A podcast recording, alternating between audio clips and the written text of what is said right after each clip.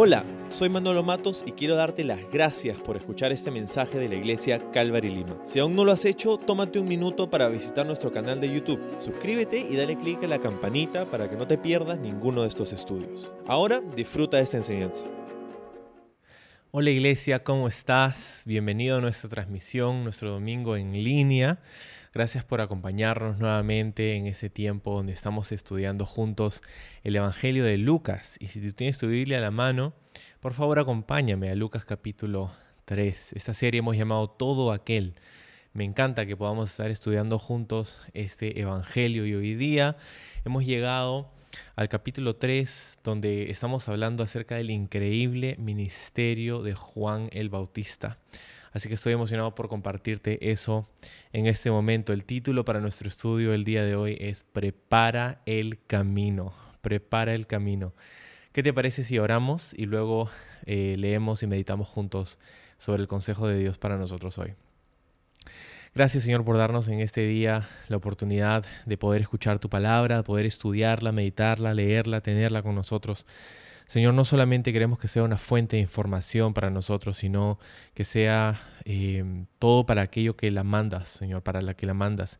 O sea, Señor, que sea inspiración, que sea eh, de fortaleza, de transformación para nosotros. Queremos prestar nuestros oídos, nuestros corazones. Gracias por cada persona que está conectada en este momento para escuchar de ti, Señor. Te pido que quites toda distracción y que esto pueda fluir, Señor, desde tu corazón hacia el nuestro, para poder recibir el mensaje que tú tienes hoy para nosotros. Háblanos, te pedimos en el nombre de Jesús. Amén. Amén, amén. Bueno, vamos al capítulo 3. Del capítulo 3, verso 1 es donde vamos a comenzar, donde dice lo siguiente. Vamos a leerlo y después lo consideramos. Era el año 15 del reinado de Tiberio, el emperador de Roma. Poncio Pilato era gobernador de Judea. Herodes Antipas gobernaba Galilea. Su hermano Felipe gobernaba Iturea y Traconite. Y Lisanias gobernaba al, Abilinia. Los nombres medio difícil. Anás y Caifás eran los sumos sacerdotes. En ese tiempo un mensaje de Dios llegó a Juan, hijo de Zacarías, que vivía en el desierto. Entonces Juan fue de un lugar a otro por ambos lados del río Jordán, predicando que la gente debía ser bautizada para demostrar que se había arrepentido de sus pecados y vuelto a Dios para ser perdonada. Isaías había hablado de Juan cuando dijo, es una voz que clama en el desierto, preparen el camino para la venida del Señor, Habla, ábranle camino. Los valles serán rellenados y las montañas y las colinas allanadas, las curvas serán enderezadas y los lugares ásperos suavizados. Entonces todas las personas verán la salvación enviada por Dios. Cuando las multitudes acudieron a Juan para que los bautizara, les dijo, camada de víboras, ¿quién les advirtió que huyeran de la ira que se acerca? Demuestren con su forma de vivir que se han arrepentido de sus pecados y han vuelto a Dios. No se digan simplemente el uno al otro, estamos a salvo porque somos descendientes de Abraham. Eso no significa nada, porque les digo que Dios puede crear hijos de Abraham desde estas mismas piedras. Ahora mismo el hacha del juicio de Dios está lista para cortar las raíces de los árboles. Así es, todo árbol que no produzca buenos frutos será cortado y arrojado al fuego. Las multitudes preguntaron, ¿qué debemos hacer? Juan contestó, si tienes dos camisas, da una a los pobres. Si tienes comida, comparte con los que tienen hambre. Hasta los corruptos cobradores de impuestos vinieron a bautizarse y preguntaron, Maestro, ¿qué debemos hacer? Él les contestó, no recauden más impuestos de lo que el gobierno requiere. ¿Qué debemos hacer nosotros? preguntaron algunos soldados. Juan les contestó, no extorsionen ni hagan falsas acusaciones, y estén satisfechos con su salario. Todos esperaban que el Mesías viniera pronto y tenían muchas ganas de saber si Juan era el Mesías. Juan contestó a sus preguntas diciendo, yo los bautizo con agua, pero pronto viene alguien que es superior a mí, tan superior que ni siquiera soy digno de ser su esclavo y desatarle las correas de sus sandalias. Él los bautizará con el Espíritu Santo y con fuego. Él está listo para separar el trigo de la paja con su rastrillo. Luego limpiará la zona donde se trilla y juntará el trigo en su granero, pero quemará la paja en un fuego interminable. Juan usó muchas advertencias similares al anunciar la buena noticia al pueblo. También Juan criticó públicamente a Herodes Antipas, el gobernador de Galilea, por haberse casado con Herodias o Herodías, la esposa de su hermano, y por muchas otras injusticias que había cometido. Así que Herodes metió a Juan en la cárcel, agregando a sus muchos pecados uno más. Entonces, aquí es donde hemos llegado a esta historia de este increíble, increíble ministerio de Juan el Bautista. Hemos conocido acerca de Juan el Bautista en los capítulos anteriores. Sabemos que es miembro de una familia sacerdotal. Ah, su padre era uno de los sacerdotes que estaba a veces de turno en el templo. Él ha crecido, hay algo sobrenatural acerca de su concepción, ¿verdad? el ángel Gabriel estuvo involucrado en todo esto, sus padres fueron muy ancianos, nos hace recordar a la historia de Abraham y Sara, que tuvieron a su hijo eh, Isaac en la adultez, en la vejez. Muy similar a lo que pasa con Juan el Bautista. Aquí algo sobrenatural y su crecimiento hemos aprendido que él se fue al desierto desde joven, ha crecido en el desierto, su juventud la ha pasado allá en el desierto de Judea y aquí es donde venimos a su, su ministerio. Ahora,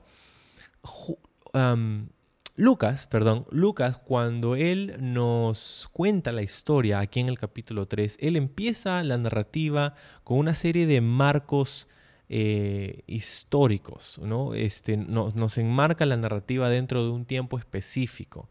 Nos dice que nada más, no uno, sino que cinco gobernantes que estaban en pues e, gobernando en este tiempo, ¿no? Entonces se nos habla acerca de Tiberio y él sabemos que era gobernador o emperador de Roma del 14 al 37 después de Cristo.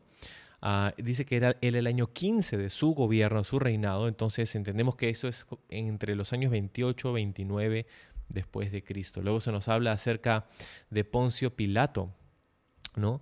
Se nos, se nos habla acerca de él. Poncio Pilato era gobernador de Judea, dice, pero es muy interesante acerca de Poncio Pilato, una breve historia, porque hasta 1961 muchos críticos se burlaban de la Biblia porque mencionaba a un tal Poncio Pilato como un gobernante en Judea y no había evidencia histórica que confirme la existencia de un tal Poncio Pilato gobernando en Judea.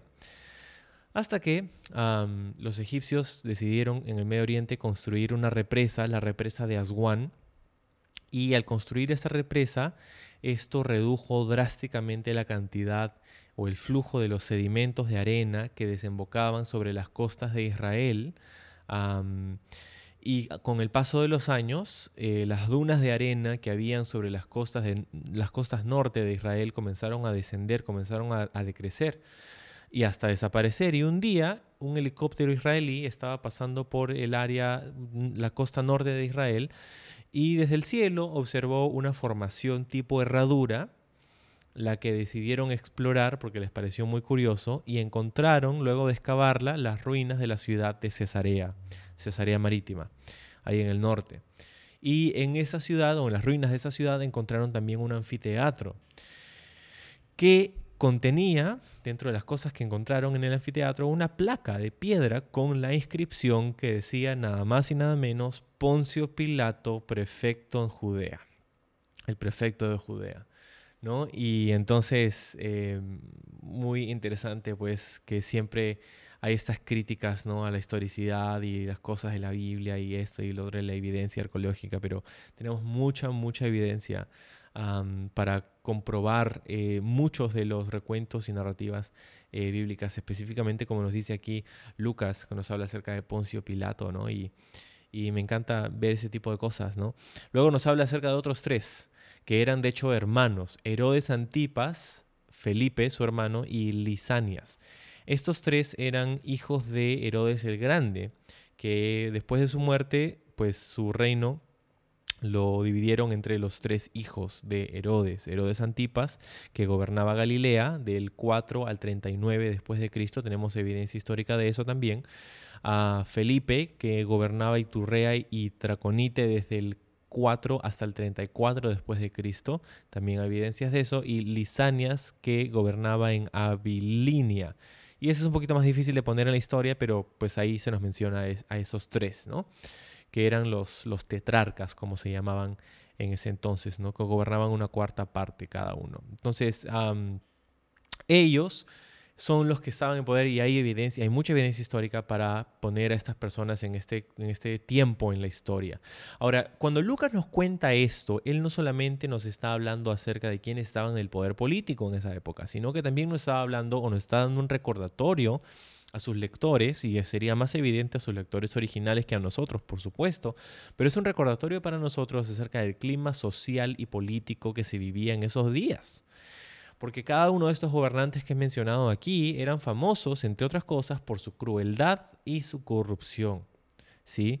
nos habla acerca de, esto. Cuando menciona estos nombres, la gente que conocía a estas personas o había escuchado de estas personas, eh, obviamente sabrían, ah, ok, ese fue un tiempo difícil. Así como cuando nosotros mencionamos ciertos presidentes, ah, ¿te acuerdas cuando tal era presidente o tal era presidente? Y dicen, mm, sí, esa época fue marcada por esto, por esto, por el otro. Eso mismo es lo que vendría a la mente de los lectores originales del Evangelio de Lucas cuando nos dice acerca de estos gobernadores. Y es muy interesante que en un periodo donde la corrupción era muy alta, en un periodo donde la crueldad, los derechos humanos pues no, existían, este, eh, en, en medio de una sociedad como esta, mira lo que dice en el verso 2. Dice, en ese tiempo un mensaje de Dios llegó a Juan hijo de Zacarías, que vivía en el desierto. Me encanta esto, que en medio de un momento de crisis, en medio de un momento de, peleas políticas, en medio de, meetings y debates y, todas esas cosas, la palabra de Dios, dice aquí, llegó a Juan el Bautista, llegó a Juan que vivía en el desierto. y no solamente o sea, esto es algo que me pone la piel de gallina porque la palabra de Dios no está en cadenas, la palabra de Dios no está en cuarentena, la palabra de Dios eh, no está confinada, está corriendo, está llegando a nuestros corazones, pero ojo, no llegó a, a los medios mainstream de comunicación, llegó a una persona que había vivido su vida en el desierto, la palabra de Dios. Y quiero hablarte acerca de esta, esta frase eh, en un momento más, acerca del de, mensaje o la palabra de Dios que llegó a Juan. Pero antes de eso se nos menciona no solamente los poderes políticos, sino también religiosos. Se nos menciona quiénes eran sumos, quién era el sumo sacerdote de turno en esa época en Israel. Se nos menciona, de hecho, a dos personas, lo que es un poco confuso, ¿no? Anás y Caifás. Pero lo interesante es saber que Anás eh, era eh, digamos, el sumo sacerdote legítimo de, esta época, ¿no? Era del linaje, de Aarón, eh, no era legítimo por su calificación moral, sino porque era, pues, quien había estado este, como sumo sacerdote en ese momento, pero Roma lo que hace a través de un momento de tensión política, es, al no contar con la cooperación eh, para los intereses políticos romanos de Anás, lo pues lo derrocan, ¿no? Lo, sacan y ponen a otra persona y un par de años después terminan poniendo a su hijo, a su, a Caifás, ¿no? Em, pusieron a, Caifás, que de hecho eh, era, no era su hijo, perdón, era su yerno, eh, y pues para Roma, Caifás era el sumo sacerdote y con él trataban, ¿no? Este, los asuntos de, de Judea, de los judíos. Pero para los judíos, Anás era el sacerdote legítimo porque ellos jamás podrían confiar en una persona que había sido puesta por Roma, ¿verdad? Entonces este, había esta tensión religiosa también, del poder religioso de, ese día, ¿no? Eh, entonces, muy, muy interesante todo esto que, vemos aquí en el contexto que, que, encontramos. En medio de ese contexto, dice, la palabra de Dios llegó. Y me encanta porque vemos este cruce entre lo histórico y lo divino en el versículo 2. ¿no? Y, entonces, esta frase que te, decía, la palabra de Dios o el mensaje de Dios llegando a, ha sido usada muchas veces en el Antiguo Testamento, en el tiempo de los profetas, ¿no? El mensaje de Dios que llegó a tal persona, tal persona, tal profeta.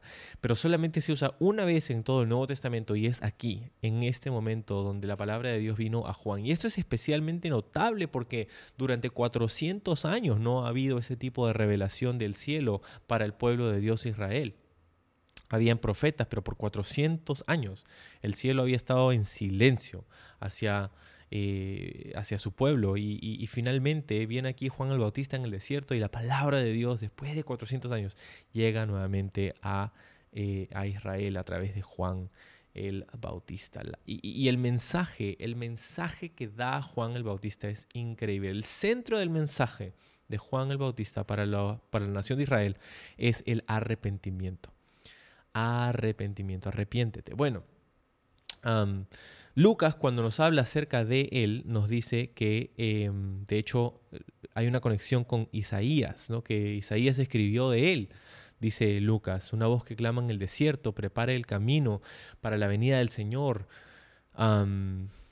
y, y, eso es muy interesante porque lo que, de lo que hablaba Isaías era acerca de una persona que vendría para preparar el camino del Señor. Lo interesante es que en esos días, cuando un rey, un gobernante visitaba una ciudad, se mandaba una delegación previa a la visita del rey para poder justamente aplanar el camino, remover cualquier obstáculo ah, y asegurar el camino para que el rey pudiera llegar eficientemente, pudiera llegar con facilidad al lugar donde tenía que ir. ¿No?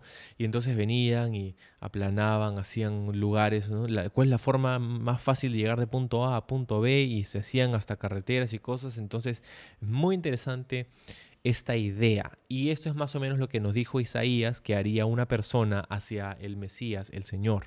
Cuando Él viniera, o antes de que Él viniera, este, habría una persona que prepararía el camino, que literalmente no sería pues este el pavimento, pero sería figurativamente, ¿no? Alguien que prepara al pueblo para poder recibir al Mesías. Y este es Juan el Bautista. Su mensaje, como te decía, es un mensaje de arrepentimiento. Él nos dice aquí que, lo que él decía en el verso 3, ¿no? que se fue de un lugar a otro por ambos lados del desierto, era un, predicador itinerante, quizá el primero de los predicadores itinerantes como lo conocemos nosotros. Eh, Juan comenzó a, por ambos lados del río Jordán, predicando a que la gente dice que debiera ser bautizada para demostrar que se había arrepentido de sus pecados en el verso 3, ¿no?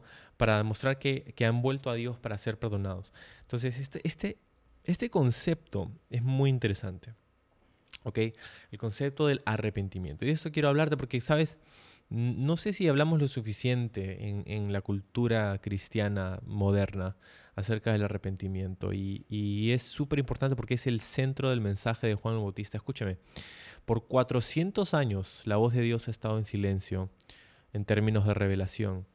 Y, y, cuando por primera vez después de esos 400 años Dios habla a través de un profeta, de hecho Juan fue el último de los profetas del antiguo pacto, Em, y de hecho Jesús lo identifica así, ¿no? Dice que de los que han nacido de mujer, Juan es, el más grande de, aquellos de los profetas, ¿no? entonces cuando, cuando Dios decide hablar después de 400 años, creo que es importante saber qué es lo que Dios tiene que decir, ¿no? Si, si, si, Dios va a hacer romper un silencio de 400 años, imagínate, ¿no? Eh, entonces, eh, ¿qué cosa es esto? Que Dios tan importante, que Dios tiene que hablar a la humanidad. Y el mensaje es arrepiéntete, arrepiéntete. ¿Sí? Es el centro del mensaje de Juan y es el mensaje más importante que la humanidad necesitaba o podría jamás escuchar en ese momento y en este momento también. El arrepentimiento es un cambio. Sabes, hay mucha gente que piensa que el arrepentimiento es un sentimiento, es una sensación. Yo hice algo malo, entonces me siento mal porque hice eso algo malo. Eso no es arrepentimiento bíblico, ¿no? Em, arrepentirse no es solamente sentirse mal porque uno ha hecho algo que sabe que no debería. Em, es una reacción natural, ¿no? De una conciencia que de pronto está este, eh, sintiendo algo, ¿no? Pero la, la, palabra arrepentimiento es una palabra que implica cambio. Un cambio, es un verbo de acción, ¿sí? No es una sensación o una emoción, es un cambio genuino, un cambio verdadero y por eso los llamaba a bautizarse. Juan en su mensaje de arrepentimiento decía a la gente que debía bautizarse para demostrar que se había arrepentido, ¿no? Y el bautizo no era nada nuevo, ¿no? El bautismo no es eh, único de los cristianos. De hecho, los judíos practicaban el bautismo por inmersión también, pero su significado era un poquito diferente. Los judíos bautizaban, por ejemplo, en baños de purificación, en ciertos ritos de purificación, pero también e, el bautismo conocido aquí, que, ellos sabrían que, lo que Juan les estaba pidiendo, era, era un poco ofensivo porque los judíos bautizaban a aquellos gentiles que se convertían al judaísmo y uno de los primeros pasos que los gentiles debían hacer era bautizarse, porque estaban identificándose como pecadores, diciendo yo necesito eh, pedirle perdón a Dios y aquí estoy sumergiendo mi vida, esto soy un completo pecador, ¿no? y necesito el perdón de Dios. Y eso es interesante para los judíos, porque ellos normalmente no se bautizarían así serían los gentiles al convertirse al judaísmo los que se bautizarían de esta manera. Pero Juan viene y les dice, no, ustedes judíos son los que tienen que bautizarse. Ustedes necesitan identificarse así como los gentiles, como unos completos pecadores de parte de Dios para poder recibir su perdón y su misericordia. Ah, qué increíble. Juan es un predicador como pocos, ¿no? Como muy pocos. Él no está tratando de maquillar la cosa, no está tratando de, no, que no quiero que se sientan mal. No, no, no, Él les, este, les está dando la verdad nada más. Él les está diciendo las cosas como son, ¿no? Así, sin, sin, sin tapujos, ¿no? Entonces, luego, cuando las multitudes acudieron a Juan para que los bautizara, Él les dijo algo. Él les dijo en, en el verso 7, camarada de víboras, dice. víboras. O sea, este no es seeker friendly, no, no es, no es este, no, está ahí tratando de hacer sentir bien a la gente nuevamente, Juan, ¿no? Em, él simplemente está diciendo, hey, son camarada de víboras. ¿Quién les ha advertido? Demuestren, miren el verso 8, es muy importante, demuestren con su forma de vivir que se han arrepentido de sus pecados y han vuelto a Dios, ¿sí? Y este, este concepto es tan importante que nosotros lo, recibamos. Demuestren con su forma de... El arrepentimiento es algo que sucede en el corazón de una persona. Sucede en un instante, en un momento. Y el momento del arrepentimiento quizá no es tan observable o tangible como la demostración del arrepentimiento. Eso no quiere decir que el arrepentimiento no puede ser demostrado. ¿sí? Em, el arrepentimiento es evidenciado en la vida de una persona, en cómo una persona conduce su vida, cómo una persona toma decisiones, cómo una persona cambia o no. Y yo quiero decirte lo siguiente, yo no, no sé si, eh, por mucho tiempo o no has estado considerando el tema de, tu condición delante de Dios, pero todos nosotros somos pecadores y hemos cometido lo malo y Dios nos ha dado una solución, pero el, camino hacia, hacia, esa solución es el arrepentimiento, para poder recibir lo que Jesús nos ha, eh, nos ha dado, ha ganado para nosotros en su sacrificio. ¿sí? Entonces, demostrar con su forma de vida que han, se han arrepentido de sus pecados. ¿no? Qué importante palabra para nosotros también. Y, él se adelanta a las objeciones que le podrían hacer los judíos, porque sigue diciendo en el verso 8, ¿no? Este, no me digan, ¿no? No, no, no, no se digan uno a otros, nosotros estamos a salvo porque somos descendientes de Abraham, ¿no? Entonces Juan les dice, yo sé que ustedes van a decir, no, pero si nosotros somos judíos, no, que no pasa nada con nosotros. No, Juan está diciendo, hey, Dios puede usar estas piedras y las puede convertir en sus hijos. O sea que ser judío no significa que estás a salvo, ¿sí? Y lo mismo podríamos decir nosotros, ¿no? El que tú dices que eres cristiano no quiere decir que verdaderamente lo eres. El que eres bautista, pentecostal, de esta iglesia, de esta la otra, que yo vengo acá, que yo voy allá, que... O sea, tus credenciales no le importan para nada a Dios, ¿no? El que tú te sientas que porque de repente fuiste a la iglesia todo el tiempo y que creciste en la iglesia, en la escuela dominical, que serviste no sé cuánto tiempo, que hiciste eso no interesa con respecto a tu posición delante de Dios porque no son tus méritos los que te dan este acceso a la gracia y la misericordia de Dios. Entonces, es más, Juan advierte del juicio, ¿no? En el verso 9 dice que hay un hacha que está lista para cortar las raíces de árboles, que todo árbol que no produzca buenos frutos será arrojado y cortado al fuego, cosa que luego Jesús eh, también eh, explica en, Juan, en el Evangelio de Juan, capítulo 14. Entonces, em, entonces la gente, dice en el verso 10, la, multitud se preguntó qué debemos hacer y la gente Imagínate, le preguntaba ahí, ¿y quiénes vinieron? Es interesante porque las personas que vinieron a escuchar a Juan, es muy curioso, vinieron eh, personas del común, del, comunes y corrientes, ¿no? Pero también vinieron cobradores de impuestos, vinieron soldados, vinieron diferentes personas a escuchar a Juan al desierto. No, no había una iglesia así bacán, un templo bien chévere, con luces, todo. Ah, bacán, bienvenido, qué lindo que estás aquí, no los carteles. No, Juan estaba en el desierto comiendo saltamontes y miel, ¿no? Y ahí veía un par de gente caminando y él predicaba y le decía, hey, tienes que arrepentirte. Y así, o sea, qué increíble esta escena.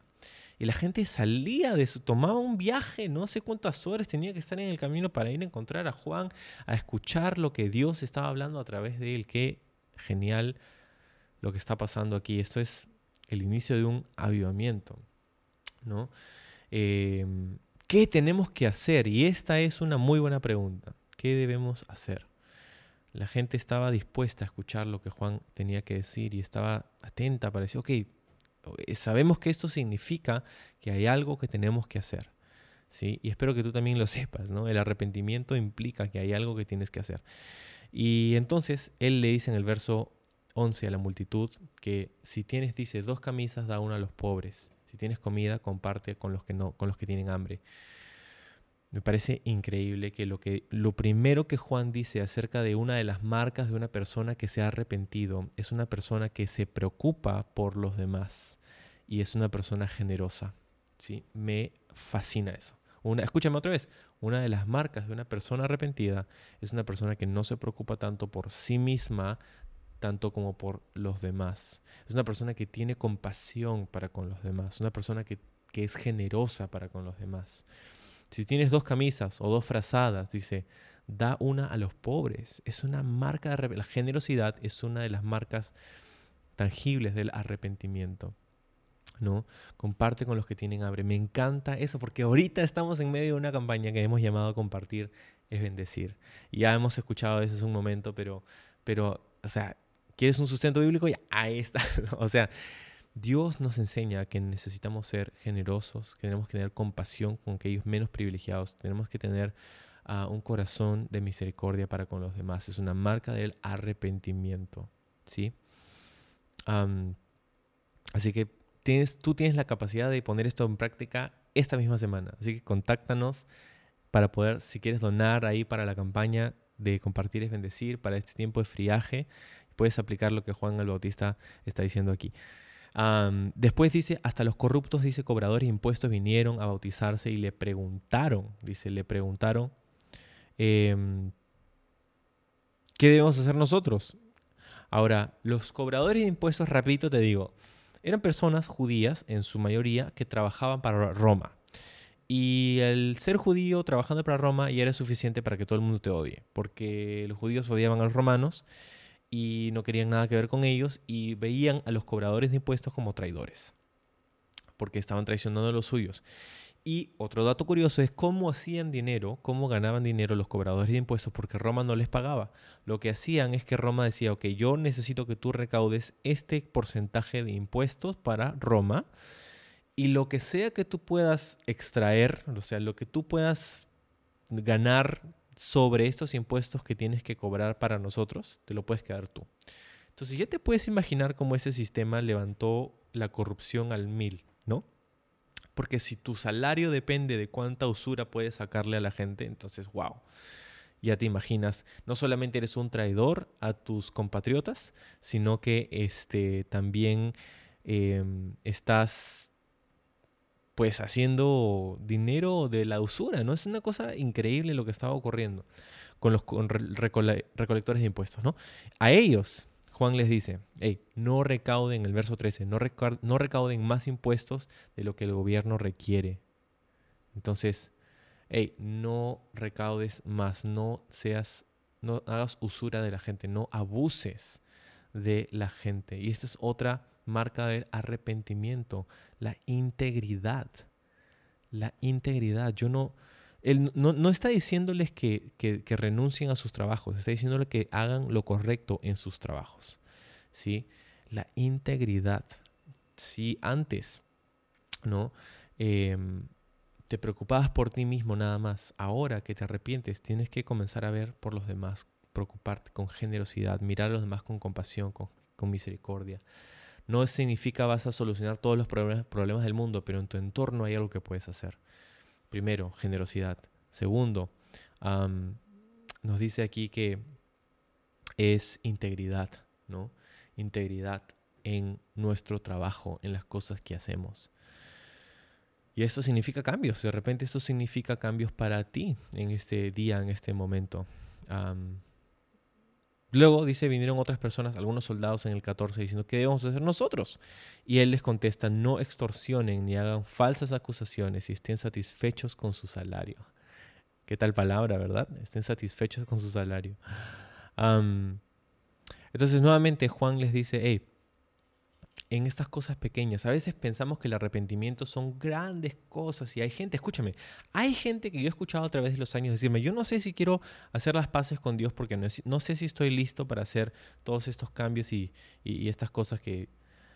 Y, por un lado digo, qué bien que sepas que pues venir a Dios significa un cambio de tu vida, pero por otro lado digo, em, no son cosas imposibles. Dios no te va a pedir que saltes una montaña y que vueles, no son cosas tangibles, prácticas, pequeñas o grandes, que Dios eh, nos pide em, y que nuestra conciencia demanda también de nosotros, ¿verdad? Entonces, el arrepentimiento, ¿no? Un cambio que implica generosidad, compasión hacia los demás, integridad en nuestras relaciones interpersonales, quiénes somos cuando nadie nos ve, no usar nuestra posición para sacar algún provecho de ganancia personal sobre los demás, o sea, qué palabra tan importante, arrepentimiento.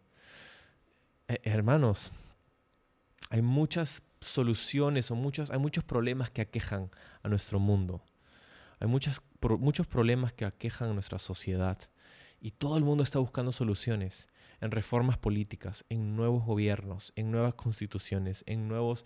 un montón de cosas. Pero lo que te digo es lo siguiente, el problema global que encontramos en este momento y durante el transcurso de toda la existencia de la humanidad. El problema es un problema del corazón, es el problema del pecado. Y lo único que solucionaría completamente estos problemas es el arrepentimiento. Si todas las personas supieran que hay un juicio venidero y que Dios va a tomar cuentas, va a hacer rendir cuentas a cada uno de los seres humanos, a cada uno de nosotros, y escucháramos este mensaje que nos dice, hey, ponte a cuentas con Dios ahora. Hay, hay cambios que tienes que hacer ahora, porque su juicio viene pronto. Jesús viene pronto. Y, o sea, imagínate, ¿no? Cuando tanto hablamos en estos días de corrupción y maldad y crimen y esto y el otro, o sea, arrepentimiento, ¿verdad? Un arrepentimiento genuino. El mundo sería otro si, si, si este mensaje fuera más compartido y más recibido. ¿No? entonces la gente se, preguntaba, oye, o sea, qué, raro este personaje, ¿quién será? ¿Será el Mesías, Juan el Bautista? Y él contestó sus preguntas en el verso 16 diciendo, no, yo los bautizo con agua, ¿no? Con agua, pero hay otro que viene después que es superior a mí. Yo ni siquiera soy digno de ser su esclavo, dice, desatarle las, las correas de sus sandalias. Em, Jesús bautizaría con el Espíritu Santo y con fuego a la gente mientras que Juan solo eh, bautizaba con agua, es lo que dice él. ¿no? Luego en el 17 dice que está listo para separar el trigo de la paja con su rastrillo y limpiará la zona donde se trilla y juntará el trigo en su granero, pero quemará la paja en un fuego interminable. O sea, qué increíble el mensaje de Juan acerca de Jesús. Y ojo, ya estamos entrando en la próxima semana vamos a ver, Dios mediante, ya el ministerio, el inicio del ministerio de Jesús. Pero para hablar de Juan el Bautista, o sea, yo no creo que le damos el suficiente crédito a Juan, ¿no? Un hombre que había hecho un voto de Nazareno, que, había este, posiblemente no había asistido siquiera a los funerales de sus propios padres porque como parte de este voto en el libro de Levítico decía que no podía acercarse a un cuerpo, a, un, a un, un, cuerpo, una persona muerta. Este, no tomaba alcohol, este, vivía en el desierto. Ojo, cuando él hubiera podido vivir en el privilegio de Judea, específicamente Jerusalén, porque era parte de la familia sacerdotal. Él creció en su niñez viendo a todos estos personajes, creció viendo la usura, creció viendo eh, la corrupción en el poder político y en el lugar de, se supone, de Dios, en la casa de Dios, en el templo. Vio la religiosidad, la hipocresía, la desfachatez de todas estas personas. Y él se va al desierto. Y ahí Dios le habla. Dios le da una palabra. Después de 400 años utiliza este último de los profetas para preparar al pueblo para el Mesías, para Jesús. No le damos, creo, suficiente crédito a Juan.